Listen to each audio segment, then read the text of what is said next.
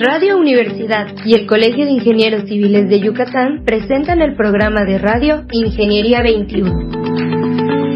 Un espacio en el que veremos que la ingeniería se encuentra presente en todo lo que nos rodea. Bienvenidos. Ingeniería 21. El día de hoy nos, nos acompaña el ingeniero Aref Karam Espósitos. ¿Cómo estás, Aref? Muy bien, muy bien, muchas gracias por la invitación. No, al contrario, Aref, es un placer tenerte por acá, sobre todo en estos tiempos en el que el instituto al, para el, cual diriges ha sido tema de nuestras conversaciones diarias. un poco. Aref, ¿nos quisieras comentar qué pasó en el Instituto de Movilidad eh, este año? ¿Cuáles eran tus metas? ¿Qué pudiste lograr? ¿Qué no pudiste lograr? ¿Qué se quedó en el tintero un poquito por esta situación de, de COVID que estamos viviendo, ¿verdad? Claro, mira, la, la realidad es que eh, pues en el instituto tuvimos tuvimos que reinventarnos, digo que ya de por sí era difícil porque veníamos de inventarnos, sí, venían de todavía integrarse apenas, ¿no? Pero eh, la realidad es que muchas de las metas que se están que se plantearon eh, se han seguido, se han continuado, se han logrado en gran medida y eso no quiere decir que no hayamos tenido que adaptar muchísimas cosas por la contingencia, incluso hacer más, ¿no? Y esa es, ha sido una de las instrucciones pues del gobernador, ¿no? señor Mauricio Dosal, que nos ha instruido de hacer más con menos. Entonces, eh, a pesar de pues las reducciones en, y la redireccionamiento de, las, de los recursos, pues eh, nosotros tenemos que continuar haciendo las, las, eh, las metas que teníamos planteadas y muchas de ellas pues han ido avanzando en, en la medida en que, en que se tenían planteadas eh, y también eh, pues también tenemos algunas otras cosas que hemos tenido que hacer con, con, la contingencia que hemos tenido que acelerar el paso para, para diseñar nuevas medidas. Una de las cosas fue integrar todo, el, el como tú decís, reinventarse nuevamente, ¿no? Pero eso ya había quedado a principio de año, ¿no? Sí, en realidad, eh, pues tú sabes, ¿no? Que hemos platicado que el instituto es de nueva creación, en realidad este, absorbe pues no solamente las funciones de la, de la COMEI, que digamos que es el punto de partida del, del instituto, sino absorbe toda la parte de desarrollo urbano, de territorio, de desarrollo regional, de patrimonio que estaba antes en la antigua SEDUMA, que hoy es la Secretaría de Desarrollo Sostenible. Todo ese DU, digamos, de, de la, de la, SEDUMA, pasa a ser responsabilidad nuestra. Así es. Y también eh, todo lo que es transporte, que antes estaba en la Secretaría eh, General de Gobierno, pasa a ser también responsabilidad del instituto y se crea una, un área de movilidad para no ver nada más, por ejemplo, el tema de transporte como tal, sino empezar a diseñar políticas que vayan alineadas a, a, una mejor movilidad y una movilidad urbana sustentable.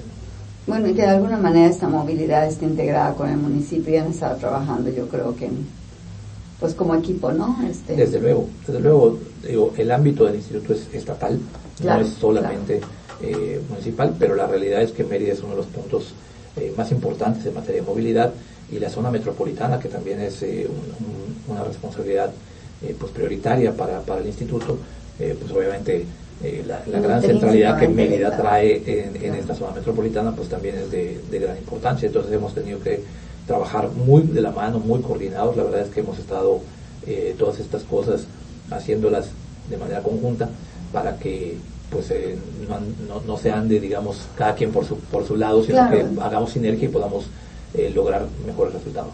Además, como que hasta la palabra movilidad ha tenido un impacto en, en todos nosotros como ciudadanos, en los profesionistas, en las organizaciones, porque no es una palabra común, ¿no? O sea, como que transporte son los camiones, o sea, sí, ahí queda, ¿no? Comis, camiones, taxis, lo que tú mandes y gustes pero ya movilidad implica mucho más que eso, ¿no? Está desde el peatón hasta todo el transporte motorizado y no motorizado. Sin duda, es un, es un concepto que realmente empieza en los 60 aproximadamente, pero, pero no tiene un, un, arraigo y una aplicación prácticamente en ningún lugar del mundo hasta por allá de los 90, ¿no? En donde empieza a, a tener mayor auge el concepto y realmente ya en los últimos años ha sido cuando la importancia de esto, esta, esta nueva dinámica de las ciudades en donde se piensa y se busca que haya eh, ciudades competitivas, compactas. Entonces tiene un, peso muy importante la movilidad porque, pues bueno, esta, esta visión de ciudades compactas, competitivas, en donde pueda haber eh, eh, este, estos movimientos que no generen tantos tanta, tantos problemas para los servicios y hacer tan dispersas las ciudades, pues también se vuelven un reto en materia de movilidad, porque si no, pues tendríamos grandes tráficos y, este, complicaciones para movernos, y entonces eh, surge la, la, la, importancia ya no solamente desde una óptica conceptual académica, sino de una óptica de qué hacer todos los días para que todos los ciudadanos podamos movernos de manera eficiente, no perdamos tiempo, lo hagamos de menor, menor costo, y eso incida también en la calidad de vida y en la competitividad de las ciudades. Claro, y además Media tiene retos muy importantes de poder retomar todas esas áreas interiores que se están quedando atrás, ¿no? Sin duda. el otro día cenábamos por allá con las amigas en un área de Itzimná, tan bonito Itzimná, ¿no? Y de pronto se presenta ese tan oscuro por tener tantos espacios donde la vivienda ya no es vivienda o donde el comercio todavía no ha abierto o donde esta situación nos ha llevado a tener pues áreas que son muy bonitas, siguen siendo muy atractivas en Mérida, pero están un poquito, por decir, no ocupadas lo suficiente. Sí, tenemos, tenemos grandes retos en esa materia, en ese sentido, sin duda. Digo, Mérida eh, ha tenido, como muchas ciudades en Latinoamérica y, en gran parte del mundo, ¿no? ha tenido esa tendencia de ir hacia, hacia las afueras y eso hace que las ciudades se expandan y que muchos de los, de los cascos de las ciudades se vayan pues abandonando. Se empiecen a ver vacíos. Sin embargo, pues bueno, por ejemplo, en el centro histórico se, tuvo un, éxito bastante marcado al tener esa tendencia de buscar cómo revertir eh, esta, este, este, este, proceso. Sin embargo, bueno, eh, como todo, todo, todo éxito trae también retos a, aparejados, ¿no? Entonces yo creo que tenemos que hacer un esfuerzo ya no solamente pensar en el centro en cómo hacer para esto, sino que muchos de esos lugares, como tú dices, Signa y algunas colonias que, tienen una belleza sin igual, que tienen un sabor especial, que es, que es lo que lo que hace única e, inigualable nuestra ciudad, ¿no? Eh, ese sabor que tienen y creo que tenemos que trabajar fuertemente para, para para seguir manteniendo, no, no, digamos recuperarlo, no, por favor, seguirlo manteniendo, porque sigue ahí, ¿no? claro, ahí está, y además tenemos que buscar nuevas vocaciones, nuevos usos de suelo, nuevas formas de usar estos, estos predios. No todo será vivienda, desde luego habrá que adaptarlo para vivienda, pero podemos, podemos, tenemos que encontrar esos mecanismos. Y sin duda se está haciendo un esfuerzo para, para hacerlo. Yo creo que sí, yo creo que son más, más este, son más sensibles los esfuerzos tanto de la sociedad como del gobierno, ¿no? Independientemente de, los tiempos difíciles que estamos viviendo. Sí, sin duda la pandemia nos puso nos puso barreras a muchas cosas, ¿no? Nos puso a, quizá olvidarnos de lo importante y estar atendiendo lo urgente. pero sin embargo yo estoy seguro que eh, todos, tanto ciudadanos como, como autoridades, están haciendo su parte para ir eh, caminando y no dejar esas cosas que son, que son importantes. Y hablando de este retomar nuevamente AREF y todos estos planes que, que el instituto en el que tú diriges, más el gobierno del Estado, más el municipio, más todas las autoridades que están involucradas, más nosotros los ciudadanos y las organizaciones, ¿qué estamos haciendo? ¿Cómo ha resultado este plan en el centro histórico? Esto que hemos oído tanto, que hemos platicado tanto, ¿qué resultados tienes a la fecha? ¿Qué nos puedes comentar? Claro, mira, eh, decías tú, bueno, ¿qué, qué, hemos tenido que hacer ¿no? en el instituto? En realidad tuvimos muchas cosas que, que, estaban planeadas y que se estuvieron haciendo, pero una de las que no estaban en el, en el, en el radar justamente era eh, este trabajo que se ha hecho en el, en el centro, el plan, el plan de movilidad o la, mejor la movilidad en el centro histórico.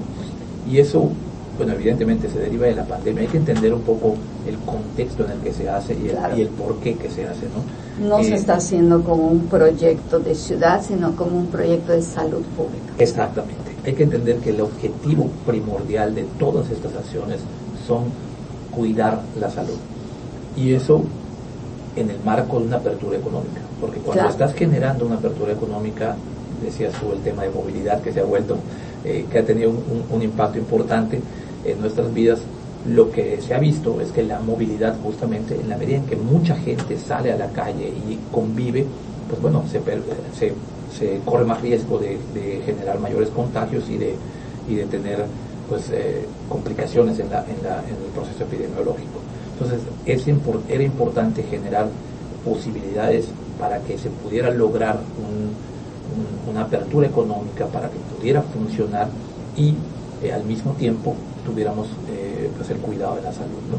y desde luego el centro pues tenía que ser el, punto neurálgico de estas intervenciones porque es en donde convergen la gran mayoría de la gente, no solamente de Mérida, sino del interior del estado que vienen a trabajar, que vienen a, consumir, que vienen a hacer sus, actividades eh, pues, cotidianas y que bueno, ahí convergen esas dos grandes vocaciones que el centro tiene, la vocación comercial, turística de servicios y también la eh, vocación de un gran centro de transferencia del transporte. y sigue siendo pues el centro comercial de Mérida, ¿no? O sea, sigue siendo un núcleo de, de, movimiento económico, ¿no? Sin duda. Y entonces teníamos que ver cómo hacer para que al mismo tiempo que los negocios, los comercios, los servicios que, que, están allá eh, pudieran abrir, pudieran trabajar, pudieran eh, seguir con, sus, con su una dinámica económica que genere empleos y que es tan importante para que el ciudadano al final de cuentas mantenga esos empleos y pueda eh, pues, pues, mantener esa calidad de vida que, caracteriza a, muchas de las familias que, tienen esa oportunidad de trabajar en el centro, pues era, era importante tener esta, este mecanismo y, teníamos que ver cómo hacer para que estas dos grandes vocaciones pudieran estar eh, pues conviviendo y juntas. Y, por eso se hace, ¿no? Entonces, eh, la, realidad es que desde ese punto de vista eh, es un programa flexible, no es un programa que sea un plan que se haya hecho eh, así va a quedar y listo, sino que ha tenido modificaciones permanentes, hemos, hemos abierto mesas que están específicamente enfocadas a esto, esta gran mesa de movilidad que tiene tres vertientes, una de economía, una de transporte en sí y, vialidad, vamos a llamarle, y una de lo que es movilidad y calidad en el servicio. Y bueno, cada, esos, cada, cada una tiene sus propios indicadores, sus propias eh, eh, pues, personas y, instituciones que la conforman con sus distintas visiones y eso va enriqueciendo el plan. Y ahí tenemos tanto esa evaluación, digamos, del mediano, de largo plazo, como eh, las, las incidencias del día a día. Y ahí hemos estado pues, también entendiendo a la gente para poder avanzar de manera ágil eh, con las, eh, pues, las sugerencias, los comentarios, las dudas y lo que, y lo que hemos podido recibir a través de estas mesas y de pues también la comunicación que tenemos permanente con, con la ciudadanía y yo creo que los resultados son buenos, ¿no? Este, hemos logrado que a pesar de que la movilidad está creciendo, de que a pesar de que, bueno, ahora que, pasó este eh, buen, fin, Eh, tuvimos una movilidad bastante mayor en, el, en, el, en la ciudad y en el centro, ¿no? Que es notorio.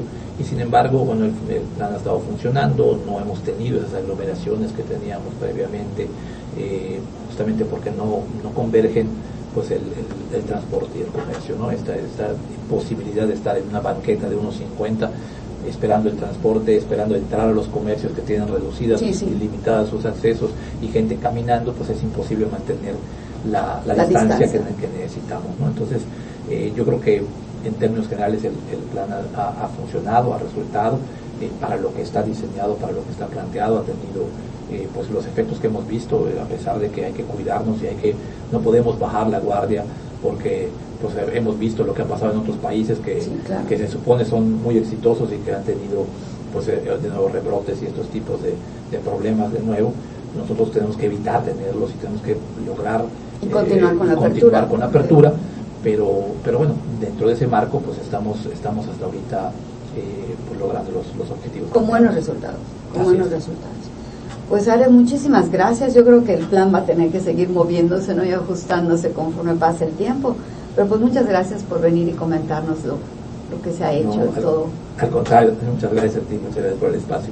Y bueno, pues estimados escuchas ya, ya estuvimos aquí escuchando movilidad. Les pedimos que estén atentos a, al Facebook, al Twitter, a todas las redes sociales que tiene el instituto para poder informarse y también a las personas que caminan en el centro y nos apoyan con las rutas de camiones que siempre están.